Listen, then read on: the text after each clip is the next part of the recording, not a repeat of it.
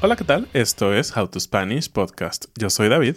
Yo soy Ana. Vamos a hablar de tres tendencias que han sucedido en este año. How to Spanish podcast is designed to help Spanish students improve their listening and vocabulary skills, and it's made possible thanks to our Patreon community. By joining the community, you can access the vocabulary guide and interactive transcript, bonus episodes, and monthly activities to practice your Spanish. If you would like to join the experience, go to patreon.com slash howtospanishpodcast. Pues ya estamos a la mitad del año o un poquito más, y la verdad es que me parece asombroso, ¿no?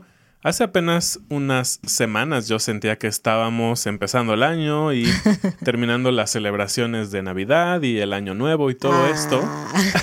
no sé, a mí se me ha ido rapidísimo este año y pues resulta que ya estamos a la mitad del año y hoy vamos a hablar justamente de lo que se ha vuelto tendencia este año. Para que algo sea tendencia tiene que tener cierto tiempo que ha estado como en la mente o que ha estado en la discusión de, las personas. Y creemos que estos, eh, estas tendencias sociales, porque realmente son sociales, no te vamos a hablar como los trending topics en, Twitter, eh, son bastante importantes y bastante interesantes para que puedas aprender un poquito de ellas en español. Sí, hablando un poco del tema o la palabra tendencia, algo interesante es cómo puede significar dos cosas que parece que no van bien juntas, ¿no? En el término normal, una tendencia es lo que tú dijiste, algo que mucha gente o un gran grupo de gente decide adoptar y empezar a hacer, ¿no? Entonces puede ser una tendencia de moda o una tendencia incluso financiera, social, pero justo hablabas de Twitter y en redes sociales todo es muy rápido y muy efímero. Tanto que una tendencia en redes sociales a veces dura un día. Por ejemplo, en Twitter puedes tener una tendencia de un día en donde muchísima gente está hablando de un mismo tema, un solo día, un par de horas. Y puede ser también un par de días o algo así, pero es interesante, ¿no? Como ahora tendencia no solo está relacionada con cuánto tiempo dura, sino más bien con la cantidad de gente que adopta algo. Y no sé si antes de la existencia de Twitter la verdad es que se usaba tanto esta palabra, pero hoy en día se utiliza mucho más, eh, como dice Ana, en este concepto de las cosas rápidas y que a mucha gente le llama la atención. Y para mí la verdad es que cuando escucho la palabra tendencia, lo primero que pienso es Twitter.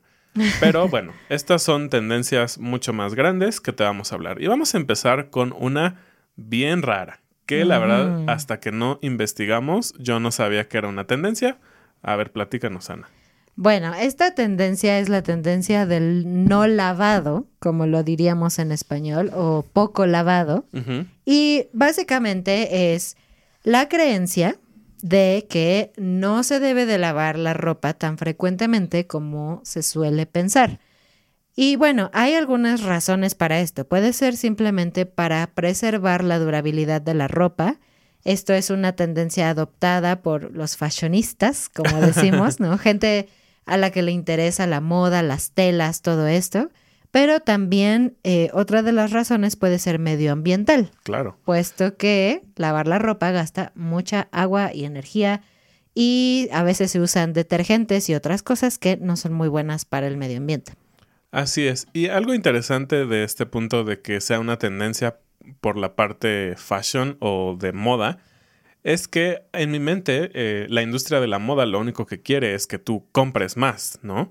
Entonces realmente es como una contracultura, me parece, dentro de la industria de la mm. moda, que eh, hay esta sensación de que algo muy usado, muy viejo, es padre o es elegante, ¿no? es, bastante extraño. De hecho, hay una competencia que se llama Indigo International, en donde justamente de eso se trata. Las personas van y pues de cierta manera compiten por la ropa más usada y obviamente que esté en las mejores condiciones, ¿no? Pero hay una categoría o es una competencia muy específica eh, de eh, ¿cómo se llaman? Pantalones de mezclilla.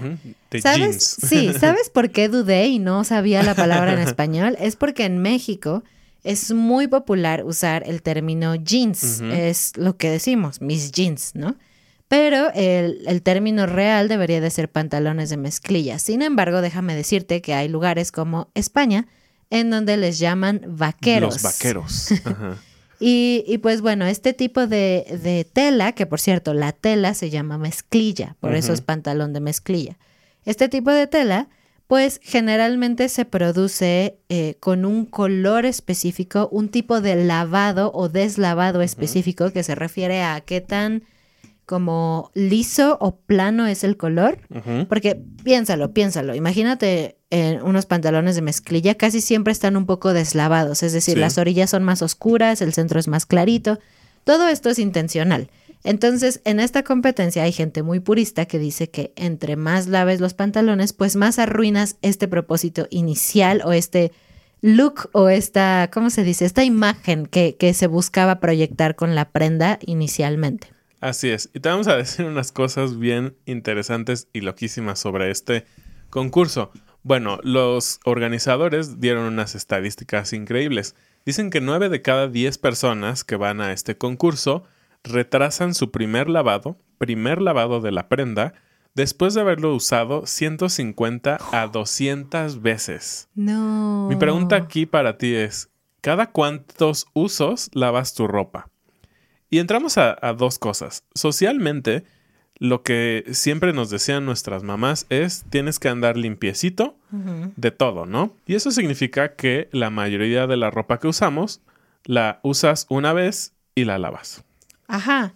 Pero si lo piensas, los pantalones de mezclilla, por ejemplo, es una tela tan gruesa uh -huh. que no guarda tantos olores. Bueno, depende de tu higiene. depende de cada persona.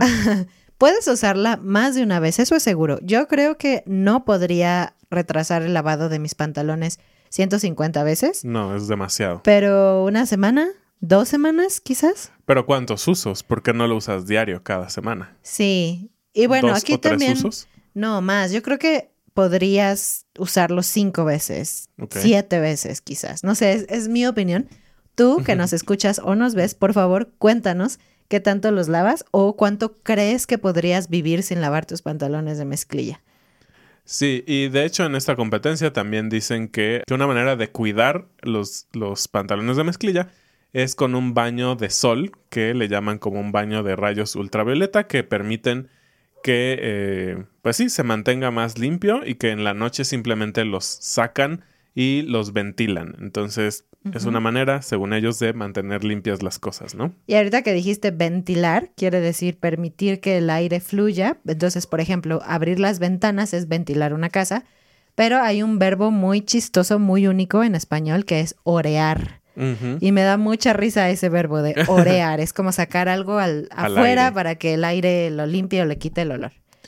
Y otros trucos que también dan para no tener un lavado completo es, como dijimos, ponerlo en el aire durante toda la noche, rociar un poco de vinagre. El vinagre es como una de estas sustancias que se utiliza para muchas cosas. Ponerle vodka en las axilas. Wow. Esto me parece increíble. Y bueno, otras cosas, ¿no? La mayor la mayoría de las personas pues no lo lavan por completo, pero tienen ahí algunos tips que te pueden ayudar.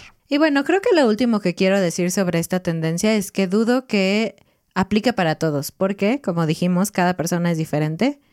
Puedes tener alguna necesidad médica específica, uh -huh. por ejemplo, eczema o algún claro. problema de la piel, en donde requieras que tu ropa esté más limpia, pero también la neta es que donde vivimos afecta mucho, porque si vives en un lugar súper caluroso, la verdad es que es un poquito asqueroso estarse poniendo la misma playera, por ejemplo, tres días.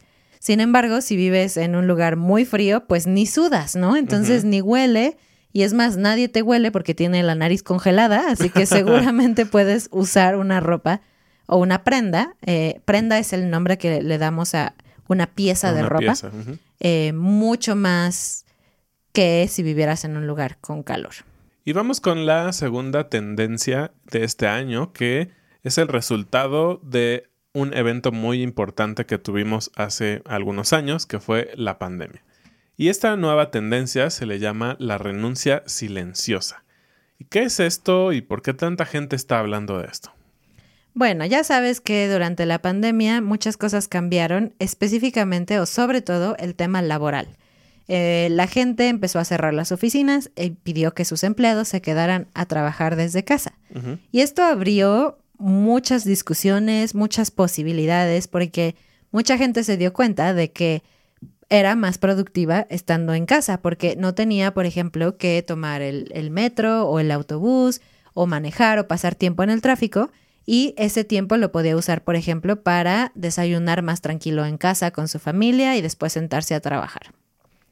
Sí, entonces mucha gente se dio cuenta que al volver a las oficinas, pues las empresas no estaban siendo del todo justas con su tiempo, ¿no?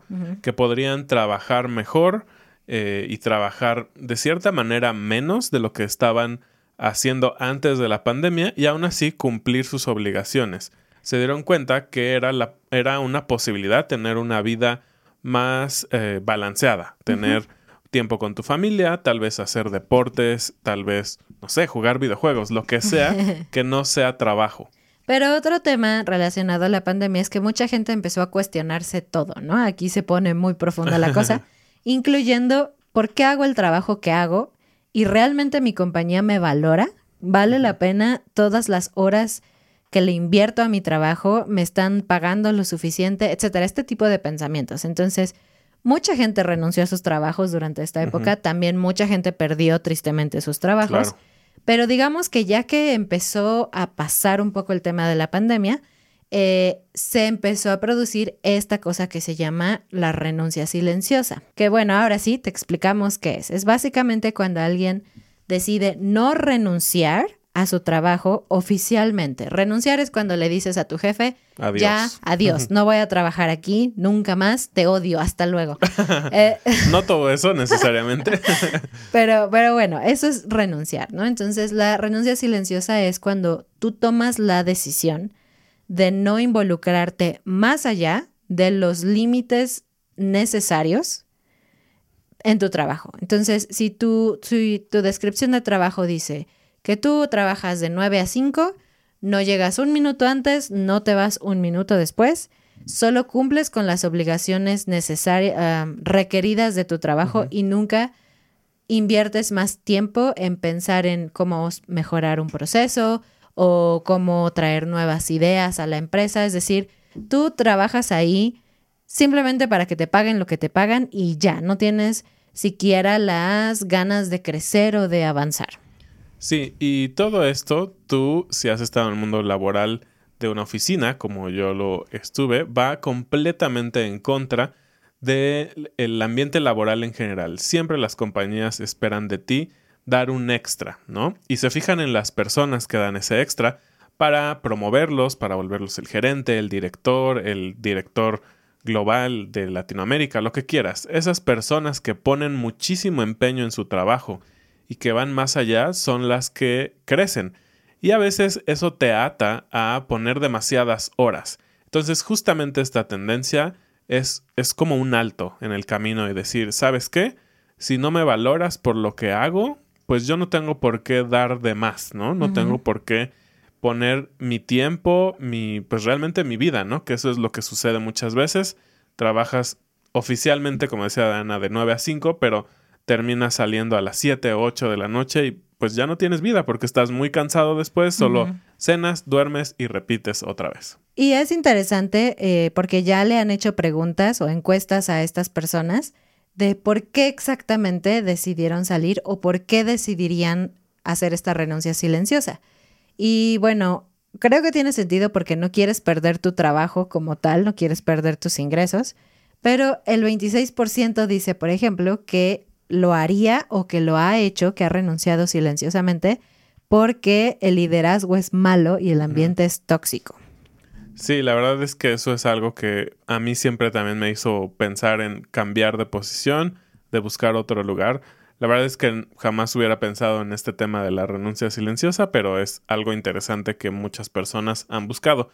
Y también como resultado de esto, pues también ha habido mucho cambio dentro de eh, los trabajos no solo estos que hacen la renuncia silenciosa, sino los que renuncian realmente y mm. buscan oportunidades en empresas que son conocidas por tener mejores opciones laborales, ¿no? Como tal vez trabajar tres días desde tu casa, dos en la oficina, un poco una mezcla que se quedó después de la pandemia. Y si tú quieres comentarnos un poco de cómo cambió tu trabajo después de la pandemia también siempre es bastante interesante. Nosotros, por ejemplo, crecimos, nuestro negocio creció porque en la pandemia mucha más gente se interesó para aprender idiomas, así que siempre es interesante ver cómo, cómo cambian las cosas. Y bueno, y vamos por uh, con la última tendencia que queremos platicarte. Obviamente, seguramente hay muchas más, pero estas nos parecieron las más interesantes y tiene que ver con inteligencia artificial. Hace unas eh, semanas hicimos un episodio sobre chat GPT. Entonces, eso está enfocado específicamente a eso, pero aquí vamos a hablar un poquito más de inteligencia artificial en general. Aquí te va un dato bastante interesante. Se dice que esta industria de la inteligencia artificial va a producir el 9% de todos los nuevos empleos para el año 2025. Es un montón, es casi un 10%. Entonces, no es una cosita aislada que solo la gente muy fanática de la tecnología quiere tener en sus casas, ¿no? O, pensar en lo más básico que podrías pensar como, no sé, Alexa o Siri o este tipo de, de cosas que ya son muy masificadas. Exactamente. Algo también muy interesante es que se cree que hoy en día, y esto no es que vaya a ser en el futuro, el 40% de los consumidores, es decir, tú y yo, todas las personas somos consumidores de algo, eh, creen que la inteligencia artificial mejora de cierta manera la vida y la interacción con, eh, con algún servicio. A, a, muchos de nosotros nos ha tocado eh, tener que tratar con estos agentes inteligentes, y, agentes inteligentes lo digo entre comillas, porque no siempre son los más inteligentes. A veces pueden funcionarte muy bien si tienes una duda muy específica, en lugar de esperar a que te tome la llamada una persona, un representante de servicio al cliente de cualquier tipo de servicio, ellos tienen como respuestas predeterminadas. Pero a ver, a ver, ¿qué son los agentes inteligentes? Exactamente, son personas, bueno, no, no son personas, son sistemas de inteligencia que dan respuestas a preguntas, ¿no? Ok, los, como los chatbots, ¿no? O sea, cuando entras a una página, abres el chat y te dice, ¿cómo puedo ayudarte? Pero no es una persona. Exactamente. Entonces, muchísima gente le parece que es muy útil, que es más rápido. Yo en lo particular no me gustan para nada, siempre me gustaría hablar con un humano, sobre todo porque muchas veces las preguntas que tengo ya las busqué en algunos de mm. los sitios de tutoriales y cosas así. Entonces, si tengo una duda es porque realmente no es tan sencillo de encontrar. Al menos eso siento yo. Y bueno, aunque parece algo eh, que tiene sus ventajas porque te puede ahorrar tiempo a ti como consumidor en teoría, también del lado de las empresas les puede ahorrar dinero claro. en cuanto a sueldos de personas y también les puede ahorrar tiempo, ¿no? Porque puedes, digamos, solucionar problemas básicos de tus usuarios sin siquiera tener que invertir tu tiempo o el tiempo de un empleado en responder estas preguntas. Pero aquí también viene un dilema. Ya vimos que el 9% de los empleados para de los empleos para el 2025 van a existir dentro de esta industria. Pero la verdad es que desde la industrialización la tecnología ha también tomado el lugar de los humanos, ha tomado trabajos que antes se hacían manualmente y pues eso ha producido que, uno, las empresas crezcan porque es mucho más eficiente, pero que mucha gente se quede sin trabajo. Entonces, ¿qué es lo que va a pasar con esta inteligencia artificial que cada vez es más y más y más inteligente? Pues sí, creo que va a haber más trabajos muy técnicos como para personas que puedan programar y tener un, eh, un lugar seguro dentro de la infraestructura de Internet en donde funciona la inteligencia artificial. Pero sí, creo que cosas mucho más manuales o como técnicos medios, por así decirle, pues creo que van a perder su trabajo, ¿no? Digamos, si vas a tener un chatbot mucho más inteligente, tal vez vas a terminar cerrando estos call center famosos en donde hay 40 ah. o 50 personas en un cuarto contestando teléfonos, si ya tienes suficiente inteligencia como para no necesitar personas, pues pierdes 40 trabajos y tal vez ganas dos o tres programadores que estén revisando que todo funcione en orden constantemente. Entonces, es, es una balanza. Creo que tenemos que buscar la manera de cómo vamos a compensar esos trabajos. Y algo que tiene que ver contigo y conmigo. Se dice que en el 2024, es decir, ya en seis meses, cinco meses, muy pronto, La inteligencia artificial va a superar a la inteligencia humana en algunas cosas. Por ejemplo, para traducir idiomas. Yo soy traductora, eso es como lo que estudié en la universidad y me niego a pensar esto, me niego a creer esto porque siempre hay un, punto muy humano, muy emocional. Un punto sutil del un idioma. Sutil del idioma que, que, siento que un humano puede entender mejor. Pero vamos a ver, puede ser que sí, yo quiero saber esto. Y bueno, esto también eh, nos deja la pregunta de cuánta gente va a seguir aprendiendo idiomas. Yo creo que la gente que ve un valor social en comunicarse usando un idioma con otra gente, porque si es solamente para trabajar, o sea, si aprendes un idioma solo porque necesitas leer libros en ese idioma o lo que sea, pues probablemente preferirías usar inteligencia artificial y ahorrarte todo el sufrimiento, pero también todos los grandes beneficios de aprender un idioma extranjero. Así es. Y bueno, esta agencia que está haciendo esta producción, que se llama Actum Digital, también está haciendo predicciones muy interesantes para unos cuantos años después. Dice que en el 2026 la inteligencia artificial va a ser capaz de escribir mejores textos que alumnos de bachillerato. Yo me acuerdo cuando iba en la prepa, yo creo que no es tan difícil que la inteligencia artificial pueda escribir mejor que algunos de nosotros, entonces no me sorprende tanto. Eh, algo que sí es muy sorprendente son las siguientes estadísticas. Se cree que en el 2049, todavía falta bastantito, las máquinas van a ser capaces de escribir libros que sean bestsellers, como estas grandes novelas o ficción de la de que tenemos en la literatura actual, van a ser escritas por máquinas. Y ya para el año 2057 se cree que la inteligencia artificial va a poder llevar a cabo sus propias investigaciones científicas. Entonces, nadie se salva, ¿eh? Científicos, escritores, traductores, todo el mundo va a estar en peligro. Así es. Y, bueno, parece que, eh, como decíamos en el episodio de Chat GPT, esta tecnología llegó para quedarse y solo tenemos que buscar la manera en cómo vamos a adaptar nuestra vida a ello. Eh, y simplemente tomar lo mejor de eso, porque no podemos escapar, no podemos meternos debajo de una piedra y tratar de vivir sin este tipo de tecnología. Pues eso fue todo por este episodio. Hay muchas cosas interesantes para discutir sobre este tema, así que déjanos un comentario. O si eres parte de Patreon, ya sabes que tenemos cada semana una sesión donde hablamos sobre el episodio. Entonces es una forma de decir tu opinión hablando con otros estudiantes. Entonces te esperamos. Gracias y bienvenidos a nuestros nuevos patrones. Maribel, Henry, Clayton, Rob, Joseph, RC, Jeremiah, Ashley, Terry, Margaret, Daniel. Bueno, nos vemos la siguiente semana. Adiós. Adiós.